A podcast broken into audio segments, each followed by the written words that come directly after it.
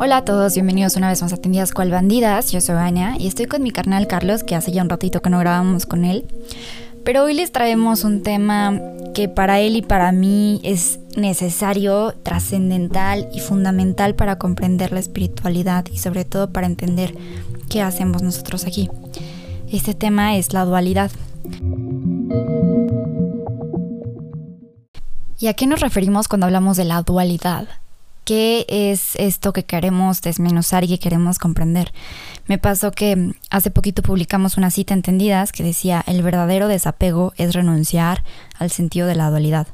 Tuvo muy buena respuesta la gente y una amiga me la, mandó y me dice, oye, Ania, ¿qué es esto? O sea, ¿qué, ¿a qué nos referimos con esto? Y es que la dualidad es esa configuración que por default existe en esta dimensión, porque si no, no podría existir como la conocemos, que es eh, esta ilusión de que todo está separado, de que el bien y el mal son dos cosas completamente aparte y diferentes. Hablamos un poquito de esto en la ley de polaridad. Decíamos ahí que en realidad los lo que aparentemente son opuestos son, son una sola cosa. Y de esto va esa idea, de que la dualidad de que tú estás separado de mí, de que tú eres una persona diferente a mí, de que el color blanco es completamente lo contrario al negro, de que el bien y el mal son dos cosas opuestas que, que pelean entre ellas es a lo que nos referimos, este sentido de la dualidad, que no solamente existe en estos conceptos filosóficos, sino que existe en nuestro día a día, desde que nuestro lenguaje y la forma en la que hablamos está configurada para que veamos las cosas desde opuestos y esto genera como tal una resistencia. Em, desde que yo digo que algo es bonito, existe el concepto contrario, que es decir que algo es feo. Y por lo tanto, al yo generar un juicio, no necesariamente un juicio positivo o negativo, simplemente un juicio, ya estoy yo creando dentro de mí, dentro de mi mente, creando y perpetuando este sentido de dualidad, donde existe algo, pero también existe su contrario, y se vuelven a su vez juicios de valor. Uno es bueno y el otro es malo, uno es conveniente y el otro no lo es. Exacto, y el problema aquí es justamente que no nos desprendemos de esa, de esa dualidad. Y pues nosotros como seres humanos que vienen a este planeta a experimentar la dualidad, a experimentar la separación y la materialidad separada, separada de la espiritualidad, nuestro objetivo es trascender esa dualidad. Tenemos que darnos cuenta que en medio de esas dos opciones, ya que esas dos opciones son los polos opuestos de la misma cosa, en medio de esas opciones hay una gama infinita de intermedios, una escala de grises. Y lo que pasa cuando, cuando estamos pensando desde la perspectiva de la dualidad es que omitimos eso, o sea, negamos las miles de posibilidades que existen y también negamos que esas dos posibilidades contrarias realmente son los polos, son los polos opuestos de una misma cosa. Y es por eso que todo esto de la dualidad realmente tiene un impacto muy grande en nosotros, un impacto psicológico y un impacto social también. Eso que dices del impacto social es súper importante porque ahí es donde surgen problemas que es lo que ha causado el desequilibrio del mundo como el racismo o las guerras en nombre de la religión. A partir de qué surge el racismo, de la idea de que el color, hablando en términos de raza, em, separa y me vuelve alguien contrario y me vuelve a mí blanco el bueno y a ti negro el malo. Entonces esta idea de separación no solamente afecta a nivel filosófico, sino que es la raíz de todo los problemas sociales, de problemas sociales como la Segunda Guerra, eh, digo, fuera de los matices, lo que se conoce em, en general e históricamente es el racismo contra los judíos, esa noción de separación entre la raza aria. Aquí me encontré con una cita de un libro que se llama Rasgar el velo de la dualidad, que dice, es consciente el lector de que hay un lugar en su interior, oculto bajo la apariencia de pensamientos, sentimientos y emociones, que no conoce la diferencia entre el bien y el mal, lo correcto y lo erróneo, lo claro y lo oscuro. Desde ese lugar, uno asume los valores opuestos de la vida como uno y sabe que son igualmente válidos y significativos para su evolución personal, de la humanidad y del planeta Tierra. Justo lo que decías, en realidad ese es el objetivo, la razón por la que estamos aquí para trascender este estado de dualidad. Decía Rumi, existe un campo más allá de las ideas sobre las buenas y las malas acciones. Nos encontraremos allí. justo ese sentido de nos encontraremos es ese punto en el que finalmente vamos a entender que no existe esa dualidad. Y depende de nosotros si vamos a llegar a ese punto hasta que nos encontremos de nuevo con la muerte o si podemos encontrar ese punto aquí. Y bueno, ya para llevar esto a algo un poco más práctico, ¿qué es lo que sucede cuando vivimos en la dualidad? ¿Qué es lo que sucede cuando vemos un evento en nuestra vida? Porque eso, eso lo quiero llevar a nuestra... ¿De qué forma lo podemos hacer práctico en nuestra propia vida? Cuando hay un evento negativo en nuestra vida, ¿qué es lo que nos hace verlo así como algo negativo, como algo malo? Que estamos, que tenemos la visión limitada.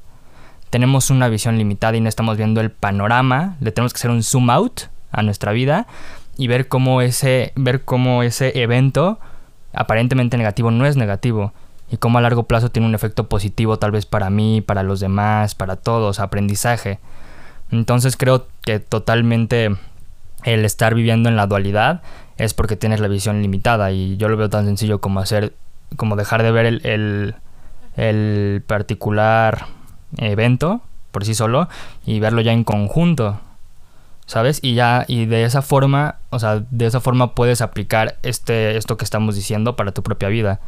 Y el dejar de ver algún evento o cualquier otra cosa como algo negativo y el ver cómo, cómo esa misma cosa negativa puede llegar a ser positiva. De eso se trata trascender la dualidad. Y además esta trascendencia que se puede ver reflejada, como tú lo dices, en los eventos de la vida cotidiana, no solamente aplica para eso, también puede aplicar para tus propias decisiones, tus propios eventos, aquellas cosas que te hacen sentir culpa, que dices, chale, no debía haber hecho esto, esto me hace sentir muy mal conmigo mismo. Y aquí hay otra frase que me gusta mucho, que es un poco polémica, pero creo que la podemos desmenuzar y entender muy bien, que es que las almas más grandes son tan capaces de los mayores vicios como de las mayores virtudes. Se me hace súper interesante esta frase porque primero, de primera instancia, la impresión que te da es que te ayuda a conciliar las cosas dentro de ti y darte cuenta que la grandeza no depende de que todas tus acciones sean buenas, sino que depende de que sepas conciliar todo lo bueno y lo malo, entre comillas, porque no hay definición como tal de eso, son perspectivas que por ejemplo la otra vez veía, ¿no? Para nosotros eh, es totalmente malo pues recibir un balazo, ¿no? O sea, que te hieran.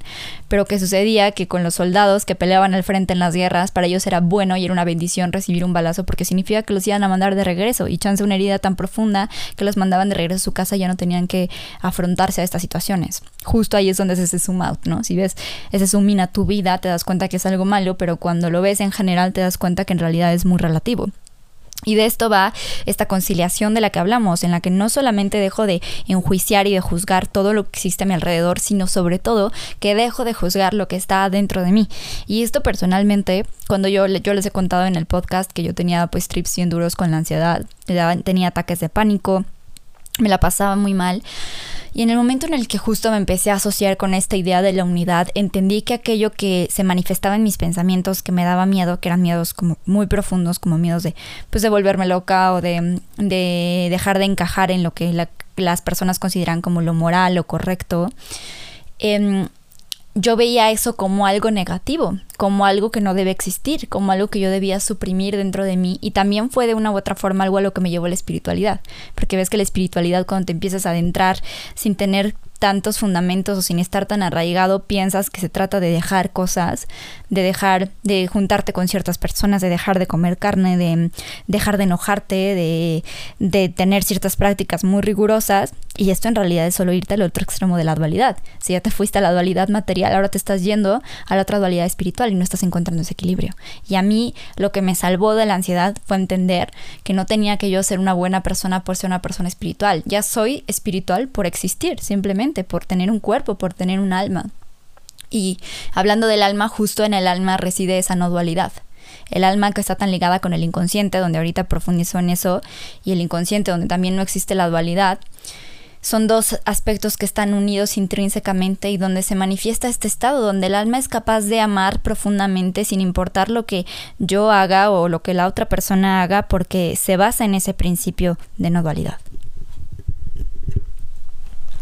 Exacto, el, objetivo es llegar al equilibrio, no irte a los extremos. Y también un problema es que, ok, si, está positivo un extremo y el otro negativo, creemos que el equilibrio entonces es neutral. Y no, el equilibrio no es neutral porque la vida no se, no se, no se mueve en una línea, la, la vida se mueve en ondas. La o sea, la, una vida equilibrada no es alguien que está neutral siempre. Una vida equilibrada es alguien que pasa, ajá, es exacto, una curva, una, una onda senoidal, ¿no? que, pasa, o sea, que pasas por un, un, momento positivo, hay algo positivo, y luego pasas por algo negativo con la misma fuerza, solamente que en la dirección contraria. Entonces ese es el problema, cuando igual entramos a la espiritualidad y va súper relacionado con lo que tú dices, creemos que no, todo tiene que estar bien en nosotros, todo tiene que estar bien hacia afuera, no, no sé cuántas cosas más, y realmente no.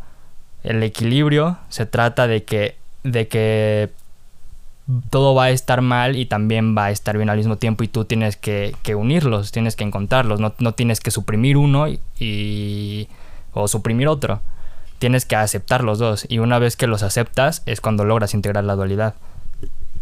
Y cuando hablamos de aceptar, no hablamos de decir en un nivel muy burdo de que, ay, ok, acepto que soy una persona floja, acepto que a veces soy grosera, acepto X o Y, sino que hablamos de aceptar las cosas realmente culeras y las cosas realmente densas que viven en nosotros, que muchas veces vivimos negándolas, que empieza a surgir ahí un pensamiento y es de que no, inmediatamente me quiero distraer y le hablo a alguien no me pongo a ver una película o hago algo porque hay cosas de mí tan densas, tan duras, pensamientos que me parecen em, pues no aceptables, o sea, totalmente inaceptables dentro de mí y en realidad justamente es eso a lo que nos tenemos que afrontar y abrazarlo. Igual este, este mismo libro de Racial Velo, la dualidad, decía que muchas veces las enfermedades de, de un carácter más fuerte como el cáncer se curan cuando la persona deja luchar contra él como algo terrible que se está apoderando de su cuerpo y cuando lo ve más bien como una oportunidad de cambio, como algo que está ahí porque tiene un propósito y cuando deja de resistirlo. También esta otra frase de John que también entra mucho a colación, ¿no? que es eh, lo que resistes, persiste. ¿Por qué? Porque estás apelando a la dualidad. Cuando estás resistiendo algo, estás apelando a quedarte en el otro extremo, entonces no estás entrando en un sentido de unidad. Y no estoy diciendo que sea fácil, es muy complejo porque todo en nuestra vida está hecho para que pensemos de forma dual. Nuestra educación desde el principio, si hacemos algo y nuestros papás lo aprueban, entonces ya sabemos que esta cosa tiene una connotación positiva, nos genera un sentimiento positivo a pesar de que no seamos capaces de articularlo a través del lenguaje. Y como les mencioné anteriormente, el, lenguaje, tal cual el lenguaje es una forma de manipulación, porque hay muchos estudios que ven como las personas que hablan distintos lenguajes, distintos idiomas, tienen una configuración cerebral muy distinta y desarrollan conexiones neuronales muy distintas. Entonces, nuestro lenguaje configura nuestra realidad y de qué forma la configura de una forma totalmente dual. Una analogía con el metal, o sea, con la música metal ese es un género que se suele juzgar mucho, ¿no? Y más dentro de círculos espirituales, porque es como, no, tienes que, tienes que escuchar cosas que no vibren bajo, ¿no? Es una vibración muy baja y te afecta y así. Pero, por ejemplo, una banda que, que toca metal, lo que sucede es que al hablar de, de cosas culeras, de cosas negativas y gritar, esas personas están liberando emociones. liberan esas emociones negativas que tienen, que todos tienen, y exacto, las, las aceptan, no las ocultan. Los metaleros no ocultan su, su visión fatalista del mundo, su visión depresiva violenta del mundo, ¿no? La sacan a la luz y eso les sirve como un escape. Entonces, justo es, justo me refiero a que, a lo mismo de que todo se trata de perspectiva, de ver todo a lo grande y no enfocarte en el hecho aislado. O sea, realmente el tocar metal puede ser algo muy positivo y hasta terapéutico para las personas o el escucharlo el hecho de que ese concreto sea de vibraciones bajas no tiene nada que ver, porque no podemos eliminar las vibraciones bajas de la Tierra y ya, ¿sabes? No podemos solamente quitar todo lo que vibra abajo y ya. Lo tenemos que aceptar e integrarlo de alguna forma para que se vuelva no positivo sino equilibrado, para llegar al equilibrio. Claro, lo que dices, mucha gente dice, no, es que eso afecta mi vibración y lo que sea. Y por supuesto que les va a afectar mientras ellos tengan una concepción dual de la vida. O sea, mientras ellas piensen en el bien y el mal y en esto me está haciendo mal y me está bajando la vibración, como tienen esa perspectiva, por supuesto que va a afectarles porque nuestro cuerpo, nuestra mente, nuestros sentimientos actúan y reciben la información y la transforman de acuerdo a nuestras creencias más íntimas. Mientras yo crea en la existencia de la dualidad y en que esto me va a hacer daño, en efecto, no voy a poder evitar eso. Y así van a ser las consecuencias. Va a decir, sí, chale, pues es que fue porque estuve escuchando pura música culera de vibración baja. Y pues sí, pero porque creíste que así iba a ser. Esta es una de las razones por las que, por ejemplo, también hay estudios donde dicen que la gente que come el mismo, con el mismo tipo, el mismo nivel de salud, que come la misma comida chatarra, em, les afecta más y se convierte en más azúcares y grasas para las personas que se sienten culpables después de haberlo comido que para las que no se sienten culpables. Y aquí entra también un concepto súper interesante y fundamental que conlleva la dualidad, que es el de la culpa. Uno no puede vivir en culpa si no vive en dualidad. O sea, la dualidad conlleva necesariamente a la culpa. ¿Por qué? Porque si está el soy una buena persona, también está el soy una mala persona. Está el obré bien, entonces también está el obré mal. Y esta es una de las premisas bajo las cuales se forja la forma más clásica de manipulación, que es a través de la religión. Porque la religión te promete a través de una forma y una perspectiva super dual todo el bien y la paz y la felicidad, a través de crear una perspectiva de resistencia hacia el pecado, hacia lo malo, hacia Satanás y no una perspectiva integradora donde te aceptes y te ames a ti. Y si bien sí de repente mantienen conceptos como de que Dios nos ama a todos y todos somos hijos de Dios, sí, pero hasta qué punto, ¿no? Hasta que te vuelves un pecador. Entonces utilizan esa clave de manipulación donde existe la culpa. La culpa, o sea, a mí ya creo ya lo hemos comentado, pero se me hace bien duro el, el ¿cómo se llama? El este rezo que se hace donde te golpeas y dices por mi culpa, por mi culpa, por mi gran culpa. Y a pesar de que nosotros, por ejemplo, ya hemos desarrollado un pensamiento más crítico en torno a las religiones y nos declaremos ateos o lo que sea, en realidad nuestro inconsciente funciona a través del sistema de creencias que se gestó durante nuestra infancia. Y ahí es de donde tiene sus decisiones más profundas y sus sentimientos más profundos. Por lo tanto, si tuvimos una crianza católica, a pesar de que ahora hacemos las personas más ateas y lógicas, en realidad nuestro inconsciente está arraigado ahí. Y por lo tanto, nuestros sentimientos de dualidad van a estar siguiendo presentes. Y sucede justamente con estas personas que se vuelven súper ateas, súper lógicas, súper científicas, donde no son capaces de aceptar ideas espirituales porque están en un aspecto de la dualidad.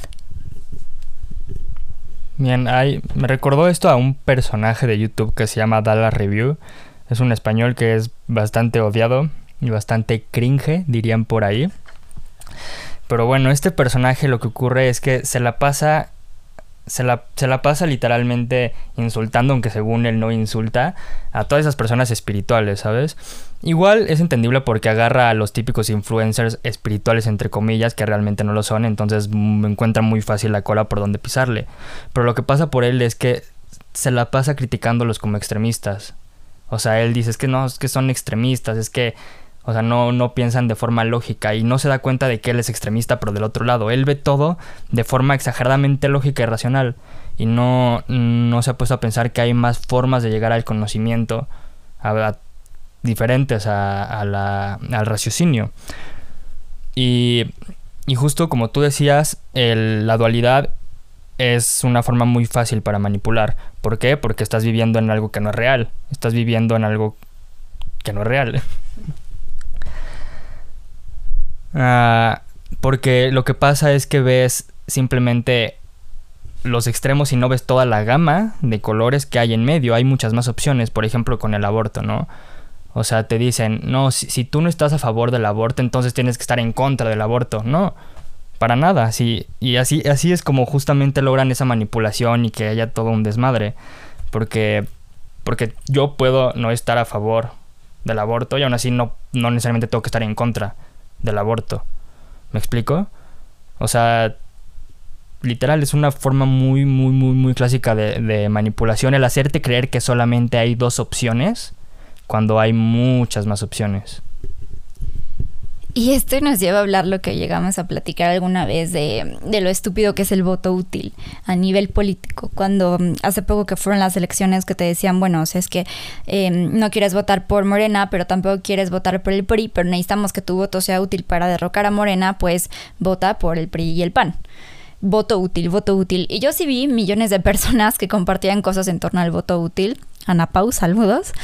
Pero mm, estas personas Em, caen o pueden comprender este tipo de, ideas porque es muy fácil vivir en esta parte de dualidad donde te dicen es que solo hay dos opciones o te vas con el más jodido y también incluso desde la propaganda la propaganda era vota por nosotros para no votar por Morena o sea algo totalmente absurdo donde ya ni siquiera te dan argumentos políticos sobre sus propuestas donde ya solamente se trata de derrocar a lo que aparentemente es lo malo en ese momento y también incluso la polarización que tiene AMLO de que la gente o lo ama por completo o lo odia por completo. Y ojo aquí porque nosotros pensamos no pues pues es que en realidad todo el país odia AMLO porque vemos desde un círculo de privilegio súper reducido donde no vemos las necesidades de las otras personas de la periferia. Y, y, eso también habla de ver a partir desde una dualidad y vivir desde una dualidad donde uno es bueno y el otro es malo. ¿Y qué decíamos sobre esto del voto útil? Que en realidad es una estupidez, que si nos organizáramos y dijéramos, no vamos a votar por ninguno de los dos porque los dos son unas ratas, vamos a votar por, no sé, el partido de Panchito, Em, se podría generar un cambio porque lo crees y porque crees que existe una alternativa a la dualidad. Existe algo que probablemente pueda unificar o que pueda trascender la idea de que solamente existen dos opciones. También pues esta es la razón por la que se manejan muchas veces dos opciones a nivel político únicamente como el clásico ejemplo de Estados Unidos solamente tener dos partidos, pues claro que ayuda a tener una visión de la dualidad. Si yo sé que políticamente solo existe la derecha y la izquierda, fomento yo mi propia idea de la dualidad a nivel político, a nivel económico, a nivel personal. Porque si yo lo veo así en las esferas más grandes, por supuesto que también lo veo así en las esferas más pequeñas. Entonces dentro de mí solo tengo pensamientos de esto es bueno o esto es malo y no puedo conciliar y vivo con culpa y vivo con, y vivo con depresión o con ansiedad. Que justamente ahorita hablábamos de que la, ¿cuál es la diferencia ¿no? entre la, ansiedad y la depresión? Bueno, para empezar, ¿cuál es la... ¿Cuál es, ¿Cuál es el factor común entre la ansiedad y la depresión? Porque creo que muchas personas, no solo nosotros, tenemos la teoría de que son los opuestos de una misma cosa. ¿No? Y, o sea, tiene que ver simplemente la ansiedad y la depresión. Yo creo que simplemente tiene que ver con una cuestión de percepción, con una cuestión de tú recibir mal las cosas que te están pasando o que te van a pasar. Y por eso es importante la dualidad, porque tú no, las estás entendiendo bien, estás entendiendo nada más desde una visión reducida. Y, y bueno, ya que la, la, ansiedad y la depresión son los problemas más, más, más comunes y siempre habíamos tenido la teoría de que eran una misma cosa, me puse a pensar qué era lo que los unía. Bueno, ya que sabemos que, que algo los une y es, y es el recibir mal, eventos que pasen en tu vida, qué es lo que lo diferencia. Y llegué, llegué a la conclusión, llegamos a la conclusión de que literalmente es así como salen como en, las frases pendejas de Facebook, o sea, es algo que he visto mucho en Facebook y cosas así, pero que una vez que lo analicé dije es totalmente real. La ansiedad tiene que ver con tenerle miedo a tu futuro y la depresión con tenerle miedo a tu pasado. Yo, yo creo que es vivir con miedo o vivir inseguro, o sea, y tú y yo hemos pasado por depresión y por ansiedad, respectivamente. Bueno, yo y tú, respectivamente, ahora sí. Y entonces lo decimos, vaya, desde adentro, no, no desde afuera. Y justo esto que nos eh, referimos, lo que dices de vivir en el pasado, vivir en el futuro, es vivir en una dualidad. Porque qué es lo que concilia el pasado y el futuro, que es ese eternario, ese momento que une a ambos, es el presente. Entonces cuando yo vivo en el presente, vivo en la unidad, vivo en el ya dejo ir el pasado y dejo ir el futuro y estoy viviendo alineado. Alineado no en esta línea, sino en esta onda senoidal que va de, de una parte a la otra sin irse necesariamente a los extremos. Y aquí, de aquí la clave de por qué te dicen que es tan importante vivir en el presente. Sí, vive en el presente, vive en el presente, pero ¿por qué? No solamente por, porque así no te preocupas de pendejadas, sino porque es la forma en la que realmente estás viviendo la unidad. Regresando a esa, porque esa es tu casa lo que decíamos hace rato, mi carnal y yo, que es como cuando estás jugando un videojuego, ¿no? O sea, si te adentras en el personaje y si dices como, chin, me mataron, ¿no? Y no hablas, no dices mataron a mi personaje, dices mataron, me mataron. Entonces te adentras, pero cuando dejas de jugar, sabes que pues ya pasó el juego y que ese no es tu hogar y que esos no son tus amigos y que esos no eran tus enemigos tampoco. Sucede lo mismo cuando estamos aquí, tenemos que jugar en la dualidad, pero siempre bajo la conciencia de que ese no es nuestro origen, de que esa no es nuestra vida y tratar en la medida de lo posible de alinearnos, porque tampoco se trata de, de buscar una dualidad, perdón, una unidad absoluta, porque no la vamos a encontrar al vivir en un mundo material, porque la materia para existir necesita separación. Y de aquí otra vez esta idea, la idea de separación es una ilusión, por eso la materia también es una ilusión, porque está hecha a base de la misma ilusión de la separación. Sin embargo, tiene que existir, porque no puede existir un objeto sin la idea de que está separado de otro. No puedo existir yo sin la idea de que tú estás separado de mí. Y creo que ya hemos mencionado esto también, pero de aquí viene la definición de miedo. ¿Qué es el miedo? El miedo es la ilusión de la otreidad, la ilusión de que tú u otra cuestión está separada de mí, por lo tanto no tengo control sobre ello, por lo tanto puede hacerme daño. En el momento en el que yo existo a partir de la unidad, incluso de cosas bien complejas como el COVID. Así de que yo soy uno con el COVID y el COVID está bien y acepto el COVID en mi vida y si me da está bien y si le da a mis seres queridos está bien y lo entiendo como, como un proceso natural que está viviendo la vida, las probabilidades de que te dé van a bajar infinitamente porque ya no lo estás rechazando. Es esto que la gente que más miedo le teme, que más miedo le tiene, es a la que más probablemente le van a dar. Entonces hay que ser conscientes de que todo proceso tiene su punto de unidad donde se puede conciliar con nosotros. Y de aquí esta otra frase que nos dice, al identificarnos con el origen, en mayúscula, de la dualidad, en lugar de identificarnos con su expresión, empezamos de manera activa a crear un nuevo mundo, basado en ser amor y no solamente en sentirlo. Por fin estamos encontrando nuestro camino de regreso a casa. Se me hace bellísimo esto y es porque justo nos tenemos que sentir identificados con el origen de la dualidad, no con cómo se expresa y tampoco resistir a la dualidad porque ahí estaríamos regresando al mismo asunto de no, de no vivir desde la unidad. Y también de aquí surge el concepto del amor, porque una vez platicaba esto con un amigo y me decía como, bueno, pero entonces qué, o sea, cada quien, si no hay dualidad, cada quien puede hacer lo que quiere y, sería más desmadre el mundo y a esto mi hermano y yo tenemos dos respuestas, cada una respectiva a nuestra forma de pensar. La mía es que, pues, iba a decir en italiano, questo que significa questo momento, que esto que unifica a, a ambos, Em, más bien que esta respuesta que nos dice que no vamos a actuar matando a las personas solo porque no hay una noción de bien y un mal, es porque la, expresión máxima de la unidad es el amor. Em, el amor es el reconocimiento de la unicidad en el mundo de la dualidad. Por eso se habla de que es redundante el amor incondicional. El amor por definición es incondicional porque seas quien seas, hagas lo que hagas, te amo a ti y acepto tu existencia.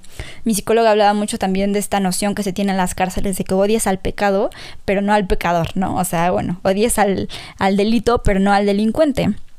Porque es una persona y porque entonces tiene derecho a regenerar su forma de pensar, a regenerar su forma de actuar como absolutamente todos en este mundo la tenemos. Y sé que eso suena bien cabrón para decirlo y aplicarlo a la gente masculera que ha existido en este mundo. Sin embargo, justo en esas cosas que es lo más difícil que consideramos, lo más culero, aceptar la existencia de un asesino, a pesar aceptar la existencia de un genocida, de un tirano, esas son las cosas a las que realmente nos tenemos que enfrentar pero no para resistirlas, sino para integrarlas. Lo que más nos parece inaceptable es justo ahí la clave de dónde está. Cosas bien cabronas, o sea, bien cabronas, estoy hablando de verdad de el machismo más cabrón, la pedofilia más cabrona, la contaminación más cabrona. Esos son los conceptos que realmente tenemos que de una u otra forma abrazar e integrar y solo eso nos va a llevar a evolucionar como especie. Si no, no tiene ningún sentido. Realmente la cooperación está en ir hacia adentro, em, resolver tu propia dualidad, unirte con, con ese origen y entonces con eso ya generas un efecto, un impacto muy cabrón a nivel sociedad. Entonces, cuando hablamos del amor y cuando hablamos de esta energía en la que estamos alineados, en la que estamos con la unidad, no vivimos a través de la dualidad, pues no vivo a través de hacerle daño al otro porque entiendo que el otro es parte de mí, entonces no voy a hacerle daño a algo que sé que es parte de mí. Entonces ya no se vuelve esta necesidad de tener, actuar, que tener que actuar con mal porque no existen estos juicios morales, sino que al contrario, se vuelve nuestra propia naturaleza actuar con base en el amor. Y para esto sé que tú tienes otra explicación. Ok, sí, yo lo veo de una forma más sencilla, bueno, a mi forma de entender mucho más lógica, ¿no? O sea, si, si nada es bueno y nada es malo como tal, ¿no? O sea, eso derivaría en un libertinaje, ¿no? En un caos. Yo creo que no, porque no, no o sea, estamos hablando de, de ver de que no ver las cosas de forma dualista y no ver las cosas como que algo es bueno y malo, pero también estamos hablando de llegar a un equilibrio. Ya hablamos que no es un equilibrio lineal, sino un equilibrio que oscila entre el bien y el mal. Pero aún así estamos hablando de un equilibrio. Si, si todos recurrimos al libertinaje, porque nada bueno y nada es malo, no estamos siendo equilibrados. Nos estamos yendo exactamente a un polo opuesto, ¿no? Entonces yo lo veo tan sencillo, o sea, si simplemente estamos hablando de ser lo más equilibrados posibles, que ser equilibrado no quiere decir el suprimir la parte negativa, sino el aceptarla, eso es el ser equilibrado, el aceptar tus dos partes y, y, y volverlas parte de ti. Si, si estás viviendo todo desde el equilibrio, no tienes por qué ir al libertinaje, ¿sabes? O sea, tienes dos opciones, ¿no? Eh, o hacer todo lo que quiera o hacer lo que quiera con base en los intereses también de los demás, ¿no? Y tal vez si me preocupo demasiado por los demás, también estoy llegando al otro extremo. Y justo el equilibrio sería no recurrir al libertinaje, sino a la libertad. Precisamente yo tenía una clase en la universidad muy buena que no entendía muchas de las cosas hasta ahora. Nos decía la maestra que la libertad es actuar con base en el amor que cuando uno actúa con amor, actúa con libertad, y cuando uno actúa con libertad es porque está actuando desde el amor. Entonces, ¿desde dónde nos estamos refiriendo a este punto? Desde la unidad. Cuando soy libre es porque actúo desde ese punto de equilibrio, no ascético, no estático, sino un punto em, que tiene su propia dinámica y que significa que estoy conciliando esos dos polos. En torno a esto, ay, por cierto, disculpen que de repente hablo medio rápido, que me emociono. Para mí este tema es, yo creo que el tema clave de la espiritualidad, o sea, es el único tema, porque si bien cuando nos empezamos a adentrar en esto, mi carnal y yo, era de que no, pues reptilianos, este, las, mm, no sé, todas las conspiraciones del gobierno, que sí son ciertas, sí, pero nos afectan en medida de que nosotros creamos en la dualidad. O sea, a final de cuentas, eh, todas las cosas culeras del mundo contribuyen al equilibrio del mundo y nos afectan en medida de que nosotros creamos que están mal y que puedan afectarnos. Ahora vamos a esta frase, nuevamente este libro que dice, todos estamos en el mismo viaje de descubrimiento, en busca de este lugar especial, el momento divino, denominado estado de gracia, también se conoce, paréntesis, em, en, todo el cuestionamiento y la filosofía griega como ataraxia, un estado donde no puede ser perturbado y, y que está ligado también al alma, al ánima, donde juzgar no tiene valor ni significado donde todos somos libres del miedo y de la resistencia y vivimos más allá del deseo y de su cumplimiento. Porque, ojo aquí también, el deseo totalmente es una forma de manifestación de dualidad, donde yo creo que estoy separado de aquello que quiero y por lo tanto sufro. Es un lugar tranquilo, un estado unificado de silencio donde los opuestos se encuentran y unen sus diferencias. Intactos por la turbulencia de los pensamientos y las acciones, es aquí donde podemos ser verdaderamente quienes somos y ser amor. El momento divino, que es un campo de todas las posibilidades, no está retenido en el pasado ni trazado hacia el futuro. Es libre y siempre presente en cada uno de los segmentos del tiempo. Es decir, que nosotros podemos acceder a este lugar de no dualidad de forma muy sencilla, no es algo lo que tenemos que alcanzar, porque nuevamente si pensamos que está separado de nosotros y que tenemos que llegar a él, estamos viviendo en la dualidad. En cambio, si yo sé que ya soy él, que ya soy esta unidad, que reside dentro de mí, entonces estoy viviendo a través de ella. Bueno, ahora para descansar un poquito, yo quiero hablarles de mi escritor favorito que es Lovecraft. ¿No? H.P. Lovecraft, él pues, es muy conocido, ¿no? Fundador del horror cósmico. Y lo que tiene este personaje es que es muy, muy, muy fatalista. Todas sus, prácticamente todas sus obras son tragedias, prácticamente todas. También algo muy, muy, muy curioso, o sea, todo, todo este, este break aquí es más a manera de dato curioso, ¿sabes? También algo curioso de Lovecraft es que nunca menciona, nunca menciona el amor, nunca hay personajes mujeres, nunca hay una relación, pero jamás, jamás, jamás. O sea, sus personajes es un vato solo y tiene así todos sus problemas y con todo, no sé, lo que alucina o la dimensión a la que llega o cosas así, ¿sabes? O sea, Lovecraft era como como en su literatura totalmente asexual. Para él era algo lo que ni mencionaba, o sea, ni estaba presente en su visión de la vida, ¿sabes? Eh, y es muy curioso porque él, les digo, todo lo ve de una forma muy negativa, muy fatal. Tiene un, un cuento en el que hay una, una escena literal como súper de película, en el que hay un personaje, imagínense, teniendo un viaje de ayahuasca, ¿no? Entonces tiene muerte del ego y aquí hay como tambores, así, música, ¿no? Como una, una escena de ese estilo que él describe, en el que un personaje justamente tiene una muerte del ego. Y, y, es curioso porque asociamos nosotros la muerte del ego con algo positivo y este personaje llegaba, llegaba a, a desmaterializarse y ser todo. Y es muy curioso porque él, en vez de ver eso como algo positivo, lo veía como algo negativo. Él, él lo veía como se, se, murió el ego, eso es algo negativo, ¿sabes? O sea, y él hablaba del vacío también, o sea, dejas de existir y eres el vacío, hablaba mucho del vacío. Y lo veía todo como una experiencia horrible y negativa y una experiencia fuerte. O sea, y es muy interesante porque o sea, es, es, obvio, por ejemplo, también dentro de ese cuento que tiene una perspectiva positiva sobre la vida que nos quiere ocultar o que no le interesa transmitirla en sus historias. La tiene, pero aún así, aún así su visión fatalista ni siquiera llega él, o sea, a pesar de lo espiritual que es, ni siquiera llega él en un momento darte a entender que, que, las cosas malas son malas, pero porque llegan a ser buenas en algún momento, o porque son parte de un bien mayor. Nunca, o sea, él se queda como de esto es malo y ya, la vida es mala y ya. Entonces es algo muy interesante y bueno, me gusta mucho leer y les digo a manera de dato curioso, Lovecraft es alguien que transmite en, su, en sus novelas cortas o en sus cuentos, transmite la, la, oscuridad, viéndola simplemente como eso, como oscuridad, a forma de dato curioso. Y luego tenemos a Stephen King, ¿no? Su, su heredero, el heredero del, del, horror cósmico. Lo que tiene Stephen King es justo el equilibrio. Stephen King tiene, el eh, tiene justamente el equilibrio, el equilibrio y su, su obra maestra, La Torre Oscura, que justamente estoy leyendo, digo, apenas la voy empezando, pero ya vi como totalmente hacia dónde va y 100% tiene una, una, onda de llegar al equilibrio, 100% de la mayoría de sus obras, a pesar de que también suele ser fatal y así. O sea, yo diría que justamente Stephen King es la, la evolución de, de, Lovecraft y ya de enfocarte del, en el aspecto negativo nada más al aspecto positivo. Y, y, a lo que quiero llegar con esto es la, lo importante que llega a ser para un ser humano trascender la, la dualidad.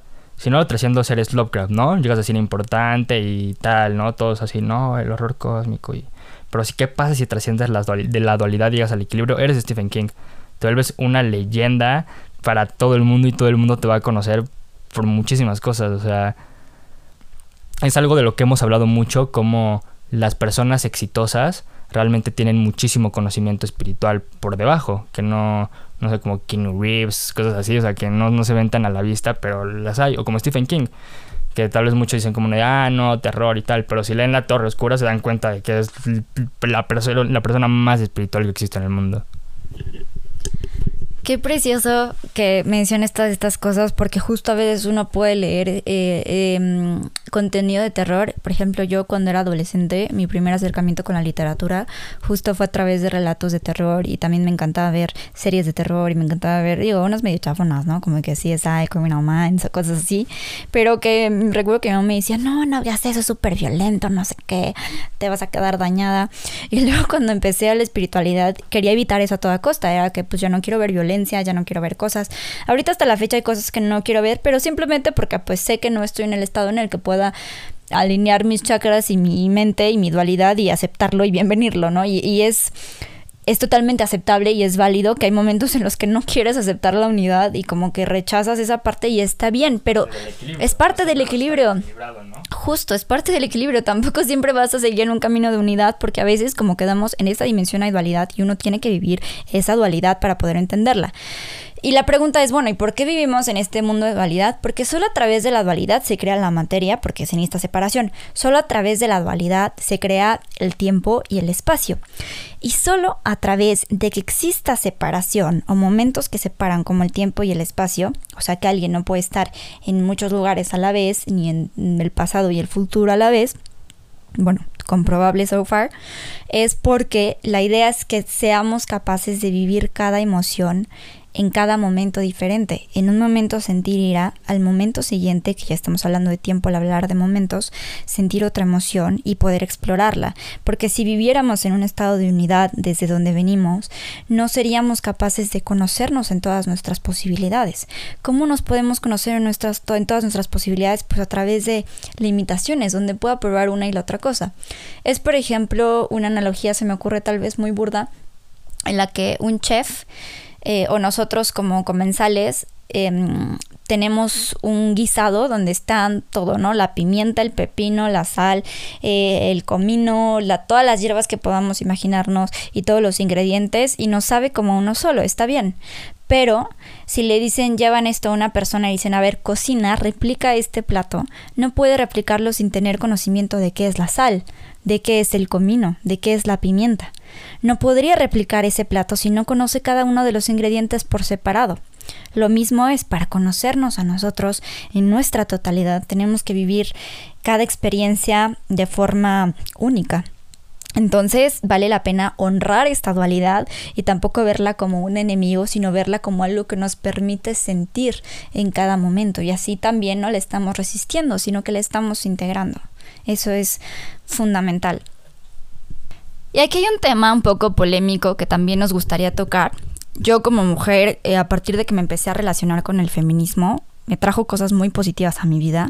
Em, me permitió ver la vida desde la lente morada, ver micromachismos, ver cómo se ejercía el machismo, cómo había cosas de mí que, que no eran eh, lo que yo realmente quería y que me permitió relacionarme mejor con las mujeres y mucho más. Yo le agradezco infinitamente este movimiento. Y ya una vez que obtuve de esto lo que más necesitaba y, poder conciliarme con mi energía femenina y aceptar mi energía femenina y, y dejar de rechazarla, sucedió el contrario, que me empecé entonces a relacionar con em, la energía femenina, pero a partir de rechazar la energía masculina. Y a partir de también querer buscar una forma en la que mi manera de igualdad era a través de igualar la energía masculina, es decir, pues estas, estas actitudes que a veces tenemos de que no, pues el color rosa em, se dice que es para mujer y entonces yo quiero mm, tener este sentido de pues de reivindicación, no de igualdad, de reivindicación, y entonces dejo de lado ciertas prácticas que tal vez eran consideradas demasiado femeninas. Por ejemplo, eh, dentro del feminismo radical, que incluso el radicalismo tiene varias ramas, eh, el lesbofeminismo muchas veces involucra que tenemos que romper al 100% nuestras relaciones con los hombres para poder entender y ser realmente partidarias del feminismo, lo cual es entendible por tantos años que hemos sufrido. Sin embargo, eh, también es una forma de polarización y también es una forma de dualidad manipulada en el que, ok, ya todas le entramos al feminismo y ahora empezamos a estar en contra de nuestra propia energía masculina, a dañar nuestra propia energía masculina y la que está a nuestro alrededor a través de polarizar y no otra vez nuevamente en lugar de reivindicar y alcanzar el equilibrio, irnos al otro lado. No estoy tachando al feminismo de extremismo para nada, pero todo movimiento puede ser em, tomado de esta forma y polarizado para ser tergiversado. Igual pues quiero hablar un poco de esto y hablar del movimiento como tal, ¿no? Del movimiento organizado que viene de, de, asociaciones que reciben dinero de organizaciones privadas, ¿sabes? Y que se encargan de organizar el movimiento, de organizar las marchas. Quiero hablar de eso como tal y no del feminismo. Y lo que quiero decir es que en el momento en el que todo el movimiento feminista empezó a crear su manifestación desde el odio y desde el resentimiento, lo cual es entendible, o sea, y de hecho yo... Bueno, para empezar no es que diga estoy en contra o lo apoyo, ¿no? Pero yo, o sea, yo sí estoy como que, como que estoy a favor, por así decirlo, de todo lo que quieran hacer, ¿sabes? O sea, si en su... Si va a llegar un, reportero que quiere meter a su movimiento y ellas lo sacan así a la verga, a golpes o lo que sea, la verdad, o sea, no, o sea, es entendible, ajá, lo entiendo.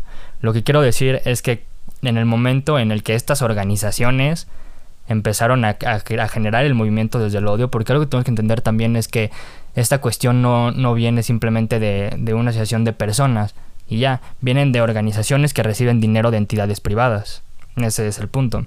Cuando, cuando crearon este movimiento y manifestaciones a partir del odio y del resentimiento, lo que sucede es que se vuelve un movimiento muy fácilmente manipulable Por ejemplo, ah, cuando se manifiestan, se hace vandalismo, ¿no?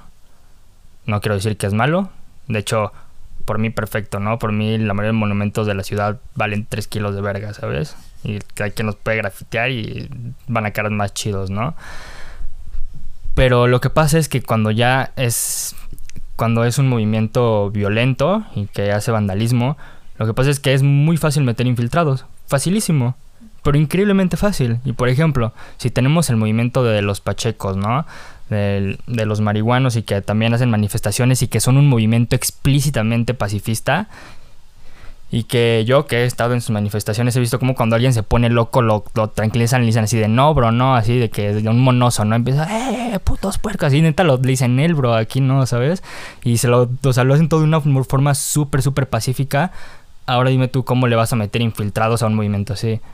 O sea, si de repente empiezan acá, salen unos locos y empiezan a hacer algo, para empezar, los organizadores van a intentar pararlos, para empezar.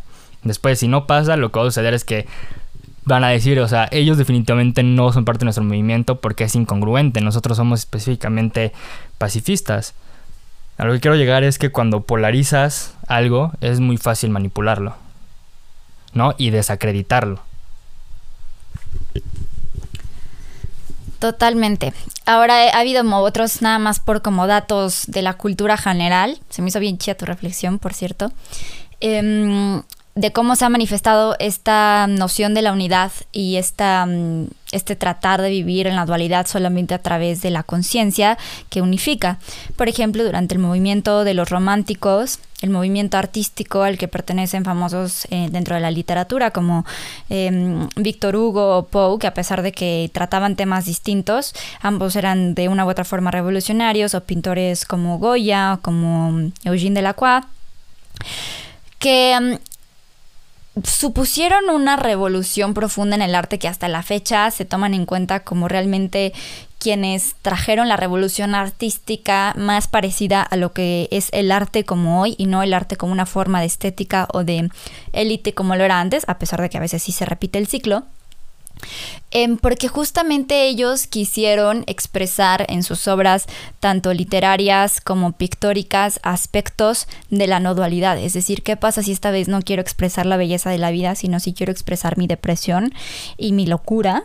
Y si quiero expresar... Em, si Poe quiere expresar los asesinatos y los aspectos más crudos, cuando pues eso no había existido, al menos de una forma tan masiva. Claro que hubo artistas que trataron estos temas, pero no fue el colectivo. Entonces, que se supusiera todo esto en un movimiento tan organizado que quisiera hablar en el arte de las cosas más profundas y de las cosas que suelen ser consideradas como no morales, más bien amorales o no aptas o no chidas en general, eh, por eso fueron tan revolucionarios y de ahí también que, que, empezó a ir de la mano con el descubrimiento de la importancia del inconsciente, estos movimientos freudianos que también tienen una importancia sobre la dualidad porque en el inconsciente no hay dualidad. Es por eso que en nuestros sueños soñamos las cosas o más culeras o más raras porque ahí no hay juicios. En nuestro inconsciente no existen juicios. Y por lo tanto, si en tu sueño te casas con una ballena, pues no está mal porque no hay un juicio sobre que está mal casarse o tener sentimientos hacia una ballena, por decir un ejemplo. Entonces, también por eso es bien importante tratar a nuestro inconsciente desde ahí y comprender que no tenemos por qué juzgar las cosas que aparecen ahí cuando sabemos que ahí hay un estado de no dualidad. Y por eso también la meditación nos conduce muchas veces a modificar nuestras creencias desde el inconsciente o modificar nuestros sentimientos desde el inconsciente, porque justo a través de la meditación accedemos a la no dualidad. La meditación es una buena práctica espiritual porque te puedes conectar con su silencio y se dice que en silencio toda dualidad desaparece. Por lo tanto, eh, tanto la meditación como toda la relación con el inconsciente y el estudio del inconsciente nos van a ayudar también a afrontar y a, afrontar de mejor manera, no a resistir todas estas cuestiones de la dualidad y mantener un equilibrio, sobre todo un equilibrio que eh, la humanidad primitiva mantenía cuando ellos no tenían una separación entre su inconsciente y su consciente. Lo hemos igual tratado en otros eh, episodios. Si yo ahorita me pongo a tocar un tambor, a bailar como loco y a hacer sonidos de animales, probablemente me internarían en un hospital Sin embargo, esto era una práctica de una persona sana durante el Paleolítico. ¿Por qué? Porque ahí no había una barrera tan separada moral entre el bien y el mal y por lo tanto no la había entre mm, el consciente y el inconsciente. Y por esto me lleva a esta conclusión de como lo decían los médicos antiguos, de los que todavía se hace juramento como Hipócrates, eh, Anaximandro, Pitágoras, que también le entró a la medicina, y Asclepio, padre de la medicina, ellos decían que nuestro cuerpo estaba formado de cuatro elementos y que eh, la salud se lograba cuando tenías estos cuatro elementos equilibrados. Hablaban del equilibrio. Por lo tanto, el equilibrio es la forma, el equilibrio y la unidad dinámica es la forma de llegar a este estado que de no dualidad, que llamarían en Oriente como estado de Advaita, o sea, existe el concepto en Oriente como tal, Advaita, búsquenlo, y, y de conseguir trascender eso y por lo tanto llevar una vida mejor, pero sobre todo de verdad llegar al punto en el que comprendes más y vives de una forma más apegada a la fuente, al origen, y como dice el libro, que regresas a casa. Bueno, para concluir y regresando un poco a un tema que habías mencionado hace ratito, pues si queremos ser coherentes con lo que estamos diciendo, no podemos juzgar a la dualidad como algo negativo. Es justo lo que estamos diciendo. O sea, a pesar de que hemos hablado de que lo que tenemos que hacer es apuntar a la unidad y alejarnos de la dualidad, lo importante aquí es que también sepamos que la dualidad y la materialidad y el sufrimiento y todo eso son cosas positivas a final de cuentas o cosas que contribuyen al equilibrio. Cuando me refiero positivo no quiere decir que sea bueno o malo, sino que es equilibrado. Eso es lo realmente positivo. Yo creo que eso es lo más importante de, de esto que dijimos. El llegar a juzgar las cosas desde una perspectiva muchísimo más amplia a la que solíamos estar acostumbrados.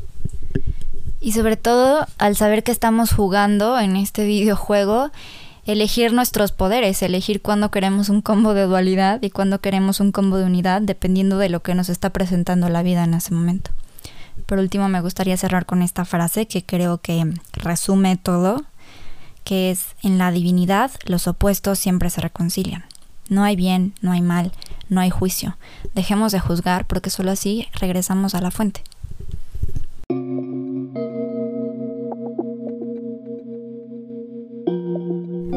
Hola a todos, bienvenidos una vez más a Tendidas Cual Bandidas. Yo soy Anya y estoy con mi carnal Carlos, que hace ya un ratito que no grabamos con él. Pero hoy les traemos un tema que para él y para mí es necesario, trascendental y fundamental para comprender la espiritualidad y sobre todo para entender qué hacemos nosotros aquí. Este tema es la dualidad.